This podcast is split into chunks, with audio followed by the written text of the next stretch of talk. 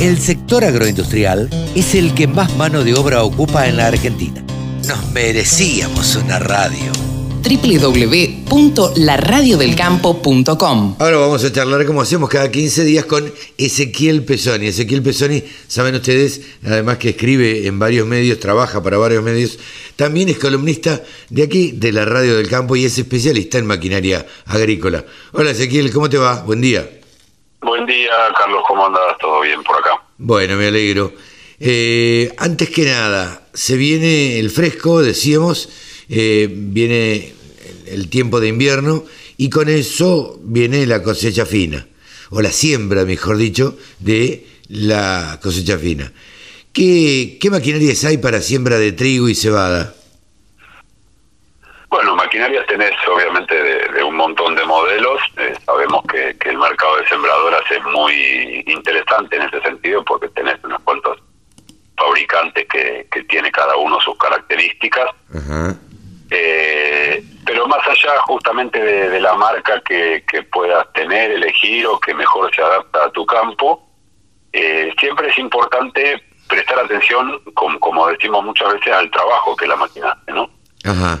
¿Y, cuáles serían las cosas a tener en cuenta en la en, la siembra de, la cosecha fina? Bien, eh, esa, es, esa, es, la pregunta del millón y, está muy buena. Lo, primero que a mí me gusta mencionar es entender eh, que el cultivo necesita emerger y evolucionar lo más uniformemente posible. Y eso desde, desde dos puntos de vista. Por un lado, desde el punto de vista temporal, es decir, que las plántulas emerjan más o menos todas juntas, digamos, dentro de un rango muy acotado de tiempo, y también la uniformidad en el espacio, es decir, que eh, la, distribución de plantas dentro del lote, en la línea de cada, de cada cuerpo, mm. eh, estén distribuidas también de manera uniforme, que no tengas muchas plantas en un sector del, del surco y que después tengas 50 centímetros sin plantas o con muy pocas plantas, ¿no?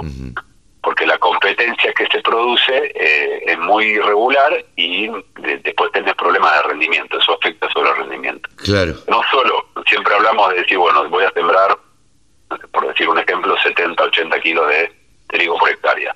Perfecto, pero no es lo mismo si yo los tengo distribuidos, por poner un ejemplo bien extremo, en, en, en, en 3.000 metros cuadrados los 80 kilos, que si los tengo bien distribuidos en los 10.000 metros cuadrados de la hectárea, ¿no? Claro, sí, sí, sí. Eh, entonces, entonces, ¿qué es lo que conviene ahí? Ahí hay que hacer dos, dos análisis. Por un lado, eh, evaluar bien la, el trabajo que hacen cada uno de los dosificadores. Tenemos un dosificador por cada cuerpo, en términos generales. Entonces, lo que tenemos que evaluar es que en cada cuerpo los dosificadores estén entregando la misma cantidad de semilla por metro lineal o por, por los metros que quieras probar, ¿no? Eso implica probar la máquina eh, sin trabajar, ¿no? O, ponerle unas bolsitas y hacerla circular por el campo. Entonces en cada bolsita vamos a juntar la cantidad de semillas que entregó cada uno de los dosificadores. Después las pesamos y probamos a ver si alguna de ellas está muy lejos del promedio, tanto por arriba como por abajo. Claro, claro. Entonces ahí deberíamos tener una variación que no sea superior a 6 o 8% de diferencia con respecto al promedio. El promedio va a ser la dosis que nosotros queremos sembrar, ¿no? Los 70 o 80 kilos que menciona recién, o alguna otra dosis, depende de la zona. Claro. Eh, los cultivos de invierno, eh, la cosecha fina, ¿la podemos distribuir en, entre qué especies? Y la, la es el trigo, pero sabemos que también tenemos cebada, tenemos eh, avena y, algunas otras. Este, ok. Y, y, estas especialidades eh, o estas especies de plantas, ¿se siembran con la misma máquina? Sí, sí, sí, la máquina es la misma. La máquina es la misma. Eh, obviamente tendrá su ajuste particular, el tamaño de la semilla de de trigo no es lo mismo que el tamaño de, cebada o de avena, eh, pero pero la sembradora, la máquina en sí es la misma. Ok. hacer los ajustes pertinentes. Ok. Son, ¿Qué, qué em, diferencia fundamental tiene con las máquinas de gruesa?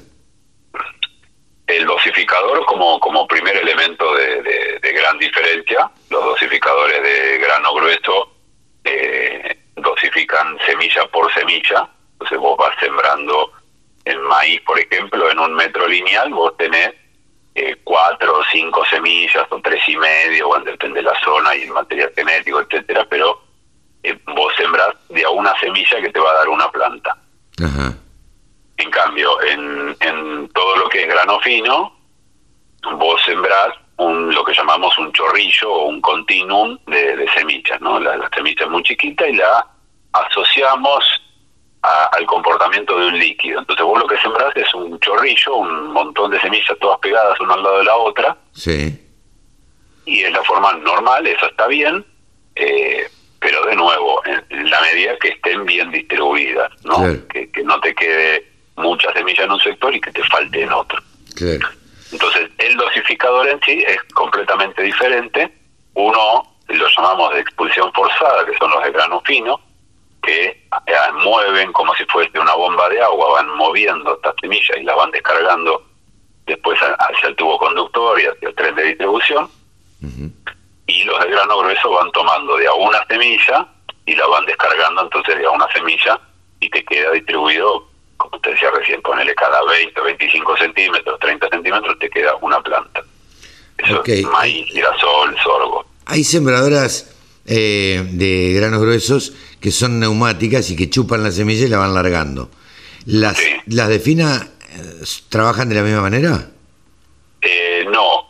Ah, existe la posibilidad, hubo, hay algunos desarrollos para sembrar de trigo, avena, cebada, semilla por semilla, con esos mismos dosificadores neumáticos. Eh, pero tiene una diferencia de costo muy elevado y me parece que todavía no, no se justifica y no, no generas un gran ahorro de semillas Y, y, tampoco una diferencia de, producción. Entonces, eh, eh, hoy no, no está muy difundido. Hubo algunos desarrollos, yo los vi incluso hace unos cuantos años ya, eh, pero no, no, no, no se está usando en el mercado okay. ese, ese tipo de, dosificación. Sí. están las de conducción neumática, eh, que son las llamadas sembradoras air drill. Ajá. ¿Cómo es esto? Eh, eso es una, una gran tolva, los que andan en las exposiciones o en el campo las, conocen, es una gran tolva única y por debajo de la tolva tenés uno o, más dosificadores, esto depende un poco del modelo de máquina, puede ser un único dosificador o, un dosificador para una cantidad de, cuerpos. Y después hay una corriente de aire que es la encargada de llevar las semillas y también el fertilizante incluso desde el fondo de esa tolva donde está el dosificador hacia cada uno de los cuerpos que están distribuidos más atrás o a los costados, a veces la, la tolva está sobre la misma máquina, a veces está adelante. Entonces esa corriente de aire es la que conduce la semilla hasta la descarga final sobre cada uno de los cuerpos. Las impulsa, podríamos decir. Eh, claro, las impulsa, sí. Es una, una gran sopladora, por decirlo de alguna manera. Claro, claro. Bueno, hemos aprendido eh, un poco más acerca de la siembra de los cultivos de invierno, eh, de cómo, cómo es la mejor manera y qué variedad de máquinas tenemos, ¿no es cierto? Así es. Bueno, ese, te agradecemos mucho esta participación en la Radio del Campo y bueno, en 15 días volveremos a hablar de algún otro tema que, que le interese al productor agropecuario, ¿te parece?